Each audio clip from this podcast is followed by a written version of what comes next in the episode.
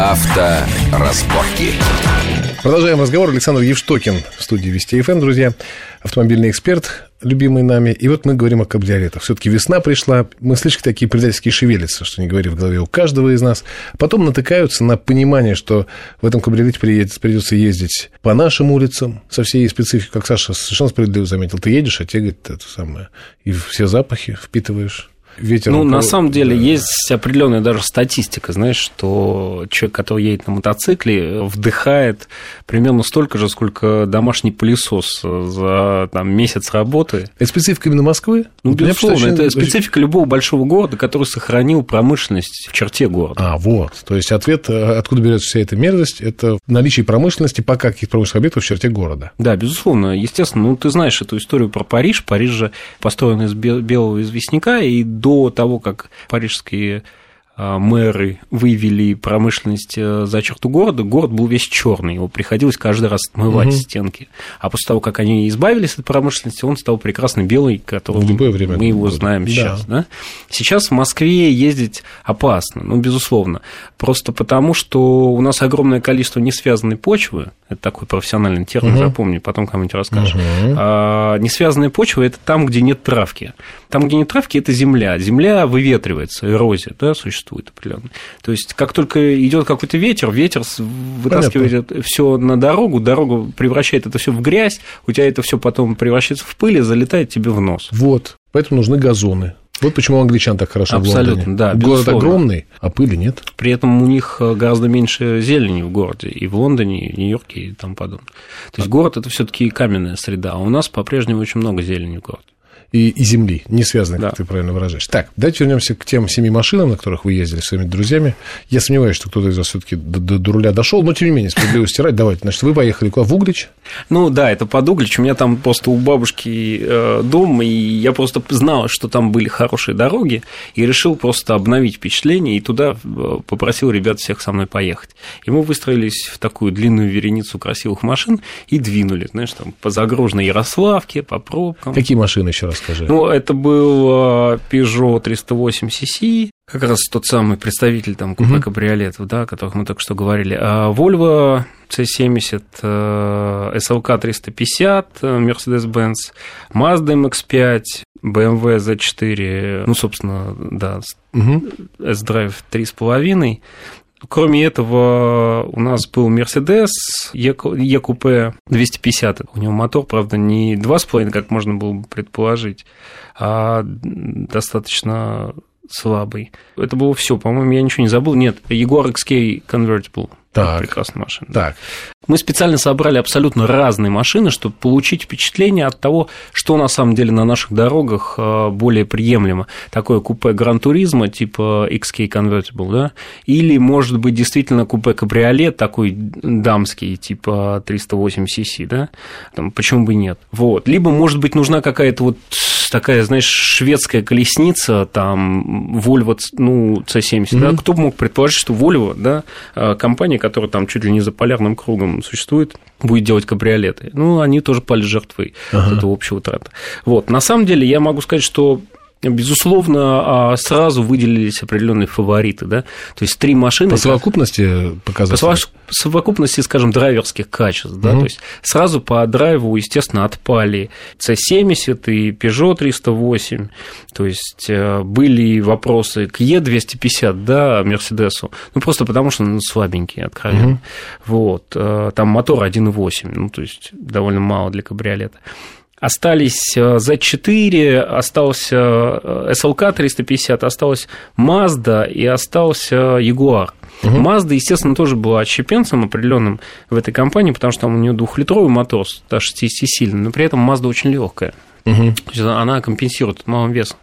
BMW, так скажем, очень на любительная машина, просто слишком резкая, и для наших дорог класса Б, так скажем, да, то есть с выбоинами, с шершавым асфальтом, она наделяет твои руки просто слишком, слишком большим количеством информации. Ты вынужден постоянно думать о том, как ты едешь, куда Подруливать, ты едешь. реагировать. Да, постоянно она вот словно через твои руки общается с тобой, угу. постоянно тремором вот этим нагружает тебя немного, ты не можешь расслабиться. Хотя она, безусловно, очень а, драйверская, как вот лазерная указка, просто следует а, за угу. там, твоей рукой.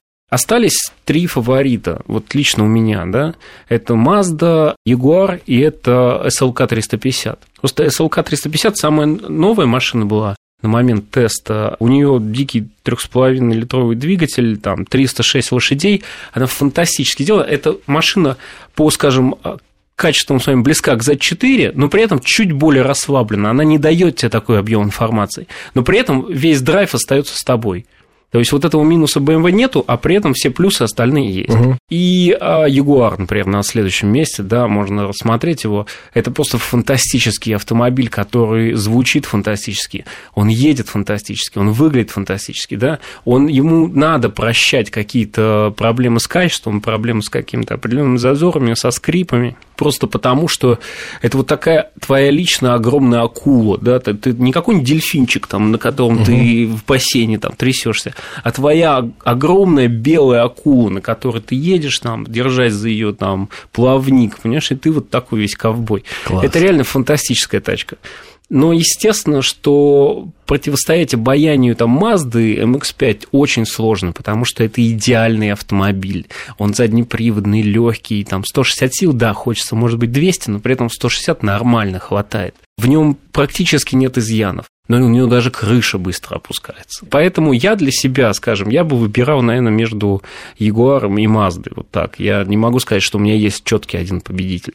Да давай просто цены сравним и поймем сейчас все. Ты знаешь, ну по ценам а, Мерседес 2,5 миллиона стоил, а Мазда стоит миллион триста, Ягуар 5 миллионов, 5,6. Боюсь, что Мазда победила, Саша. Ну, ты знаешь, ну, если ты собираешь деньги на кабриолет, э, экономя на завтраках, там, собирая пробки от бутылок Клинского, то, наверное... Причем да. со школы. Ну, безусловно. Да. То есть, такой подход уместен. Но кабриолет, я же тебе говорю еще раз, это третья, четвертая машина. Надо понимать, Понимаю. что третья, четвертая машина, это когда у тебя уже третья, четвертая квартира, третий, четвертый дом, третья, четвертая а, вилла в Ницце. Третья, четвертая, значит, у тебя уже есть три, а это Конечно, четвертая. да. А, болельщик, не болельщик Спартака, а болельщик уже Лукойла. Боюсь, что у Лукойла нет болельщиков, только акционеры. И тут другое, понимаешь, и вот тут как раз-то, Сашечка, понимаю твой... Да, я хочу Ты можешь что Александр... что я болельщик «Газпрома».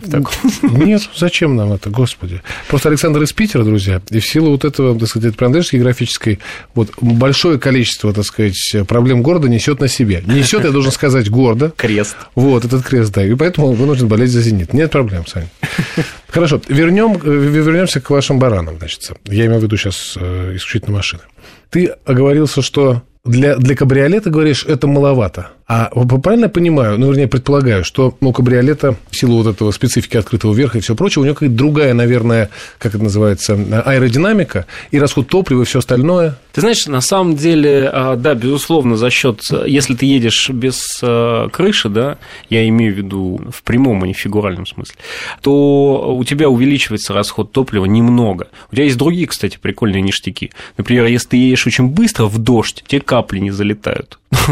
Даже при открытой крыше? Да, абсолютно точно. То есть тебе надо ехать очень быстро при этом, чтобы э, завихрение воздушного потока создавало над тобой такую некую воздушную крышу, и тогда капли, они будут просто сметаться набегающим потоком воздуха. Ну, ты, это, естественно, не должен быть Ниагарский водопад, через который ты едешь, да? Ну, и, и плюс, друзья, вы должны, э, то есть, э, вы должны понимать, что остановиться во время дождя, то есть у вас не получится. Да, то есть ты то не должен по третьему транспортному кольцу ехать желательно в этот момент. Да. Понятно, да, слушай, это действительно прикольно. Это очень забавный момент. На самом деле, в мире кабриолетов, понимаешь, вообще другие ценности. То есть, вот, вот на твой взгляд, какая ценность в мире кабриолетов? Самая главная ценность в мире кабриолетов? Да, вот, вот понты в мире кабриолетов, что это такое? Понты, понты, понты. Кожаный салон? Нет, в мире кабриолетов понты – это со сколько у тебя закрывается крыша.